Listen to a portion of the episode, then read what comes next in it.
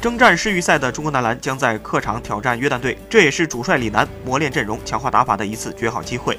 为了更好帮助球队客场作战，中国篮协主席姚明此番也是随队出征。中国男篮和约旦队在亚锦赛上交手十一次，亚运会是三次，世预赛是一次，一共是十五次正式大赛交手。中国男篮取得了十四胜一负的傲人战绩。本次世预赛回归的超级球星是一大亮点，最引人注目的当属菲律宾的规划球员布拉切，黎巴嫩的控卫阿拉基。当然，我们绝不能忽视中国的大个子周琦。他过去几年在 NBA 发展联盟打得很艰难，如今回到了中国男篮阵中，期待能够在世预赛最后一个窗口期有好的表现。